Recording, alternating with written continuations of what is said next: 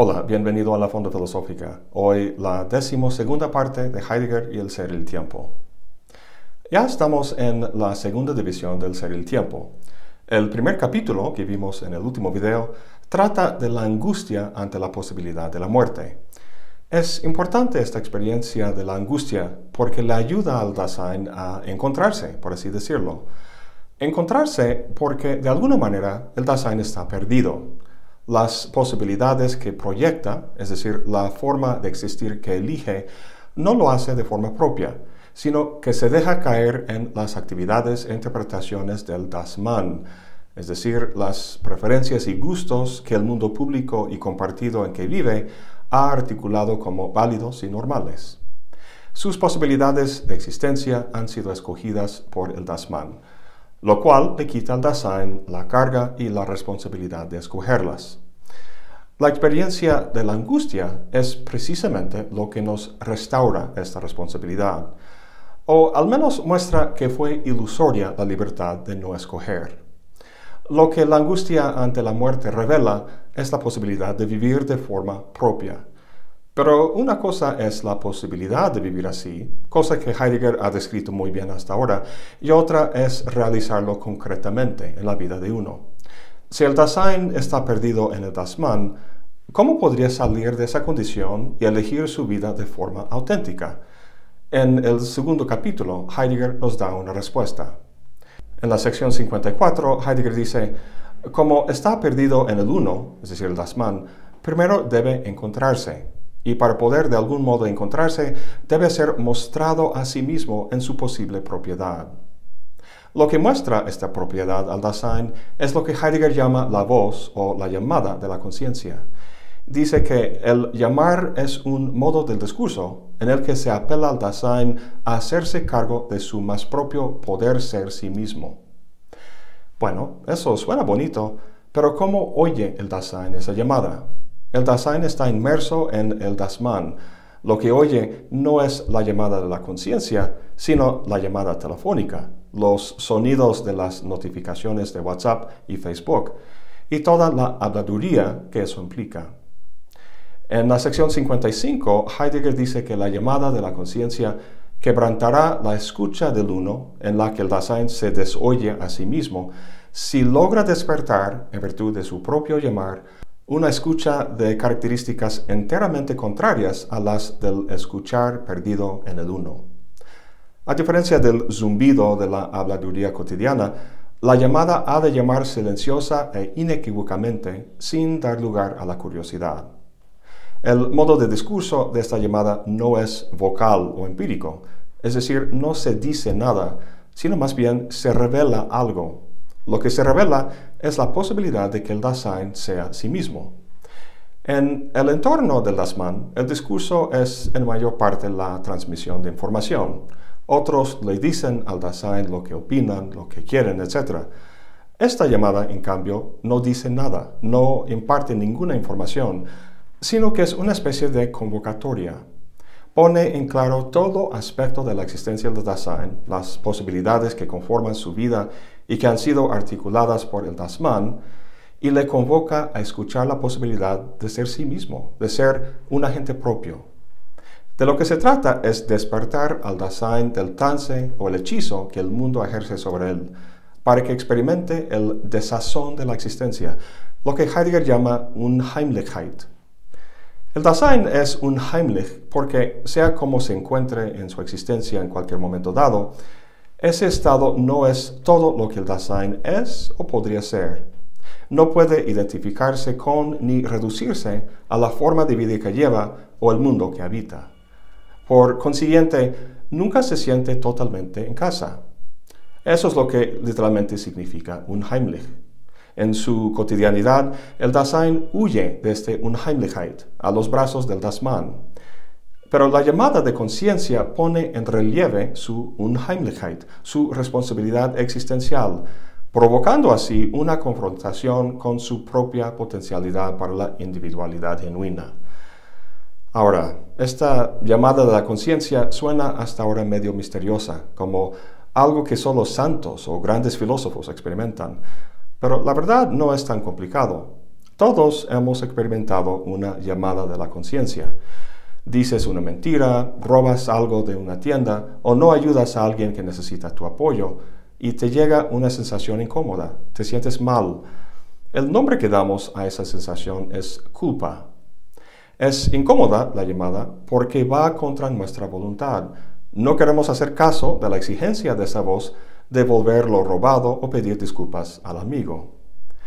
Heidegger dice algo muy parecido en la sección 58, que la llamada acusa al Dasein de ser culpable. Sin embargo, lo que entiende por culpa es algo distinto porque lo entiende ontológicamente. En la vida óntica o cotidiana, es posible imaginar cumplir con todas las reglas morales y nunca sentir la culpa. Sin embargo, visto ontológicamente, Heidegger dice que en el meollo de nuestro ser somos en todo momento culpables. En la sección 58 dice que ser culpable significa ser el fundamento de un ser que está determinado por un no, es decir, ser fundamento de una nulidad. Vaya, ¿qué quiere decir eso? Bueno, al decir que el Dasein es el fundamento de una nulidad, está diciendo básicamente que es la razón por la que algo no es. Fíjate que la palabra que se traduce como culpa es Schuld, la cual significa también deuda. De hecho, Nietzsche saca mucho provecho de este dato lingüístico en el segundo ensayo de la genealogía de la moral. Cuando tienes una deuda, esto quiere decir que algo que hiciste creó una falta o un hueco. Por ejemplo, pediste prestado dinero, lo cual significa que al amigo que te lo prestó le falta esa cantidad. Es decir, has creado una nulidad en su vida.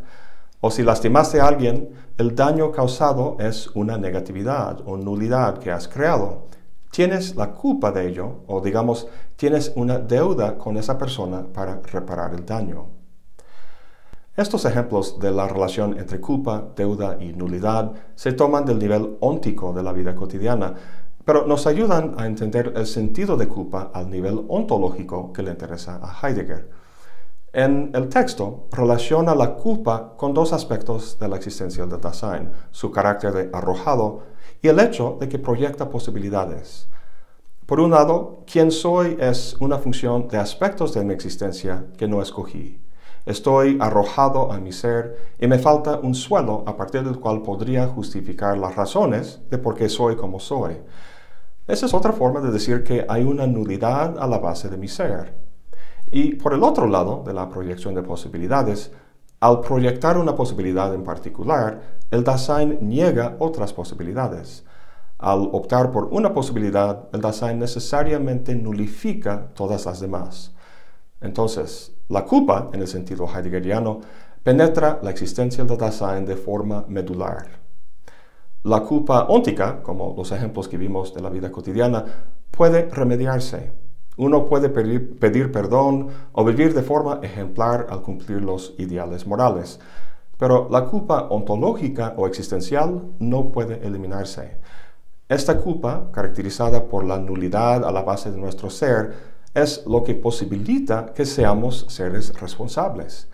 Esta nulidad hace que yo sea la razón o fundamento de todo lo que hago, pues de otra forma, alguna condición extrínseca determinaría lo que hago, como el instinto en el caso de los animales, y me eximiría de toda responsabilidad. Volviendo a la llamada de la conciencia, esta llamada es lo que pone en relieve la culpa del Dasein, pone en claro la nulidad en el meollo de su ser. Al hacerlo, llama a un ser, el Dasein, perdido en el mundo del Dasman, hechizado por las posibilidades que este mundo ha articulado de antemano, precisamente como esta condición o fuerza extrínseca. Le llama o convoca para el más propio poder ser sí mismo, llama al Dasein hacia adelante, hacia sus posibilidades más propias. Imagínate que el Dasein en cuestión sea la típica persona moderna en la sociedad del consumo, trabajando como loco para ganar dinero, para comprar cosas de lujo que los demás van a envidiar, posteando cosas en Facebook para que la gente le dé muchos likes, etcétera, etcétera. Seguro no te cuesta formar una imagen de tal persona. Ahora, la llamada que le llega a esta persona en un momento de crisis existencial, en medio del estrés y confusión de su vida, ¿qué le dice? que deje de ser consumista y que sea un filósofo como Heidegger o un santo como Francisco de Asís. No. El yo más propio de cada Dasein no consta de ninguna característica sustantiva, fija o necesaria. Lo que la llamada le muestra es que ninguna posibilidad de vida, ni la del santo ni la del consumista, es definitiva de quién es. El hecho de que el Dasein haya sido arrojado aleatoriamente en un mundo que moldea sus posibilidades, lo que Heidegger llama su facticidad, no es algo negativo, no es un error. El error consiste en confundir la contingencia de su situación por algo esencial o natural. Esto es el hechizo del Dasman del que la llamada trata de despertar. Si el Dasein escucha la llamada, lo que percibe es precisamente su Unheimlichkeit, ese desazón que consiste en ser determinado por su facticidad, pero a la vez en ser irreducible a ella. Es el Dasein, en tanto unheimlich, el que llama al mismo Dasein, en tanto caído. Si el Dasein comprende la llamada y responde a ella, significa que quiere tener conciencia, es decir, quiere ser responsable de sí mismo frente a la nulidad que informa su ser y que hace imposible cualquier justificación de quién es.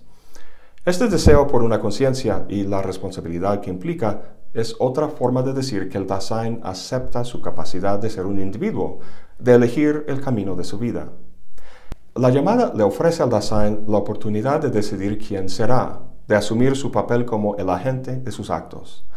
Actuar con una conciencia en ese sentido significa actuar de forma propia o auténtica, sin acudir a reglas o normas extrínsecas para justificarse. Al actuar así, el Dasein se porta con lo que Heidegger llama en la sección 60 resolución. Fíjate que el modo de ser de los animales es natural, la naturaleza determina cómo son. El modo de ser del Dasein, en cambio, no es natural, sino un Heimlich. Su existencia se le da como una tarea, pero una tarea especial distinta de las cotidianas, como la de ir de compras en el súper, escribir un email o estudiar. En estos casos, el Dasein utiliza el discurso para articular pasos a seguir. Sin embargo, el modo de discurso propio de la postura de la resolución es el callar. Este silencio ontológico priva al lenguaje cotidiano de su capacidad de entender y articular una situación dada.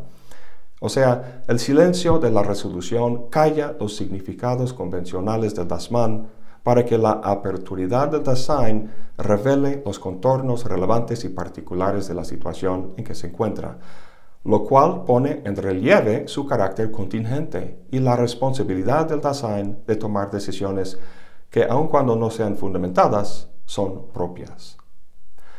Bueno, en los primeros dos capítulos de la segunda división hemos visto la angustia del Dasein ante la constante posibilidad de su muerte y su resuelta determinación de actuar de forma consciente y propia ante la nulidad de, su existencia. Para Heidegger esto ofrece una base fenomenológica suficiente para tratar la cuestión del sentido del ser del Dasein, que fue el cometido que vimos al principio en las primeras páginas del Ser el Tiempo. En el próximo capítulo veremos que precisamente la temporalidad es lo que constituye ese sentido. Eso es todo por hoy. Gracias por acompañarme. Hasta la próxima y buen provecho.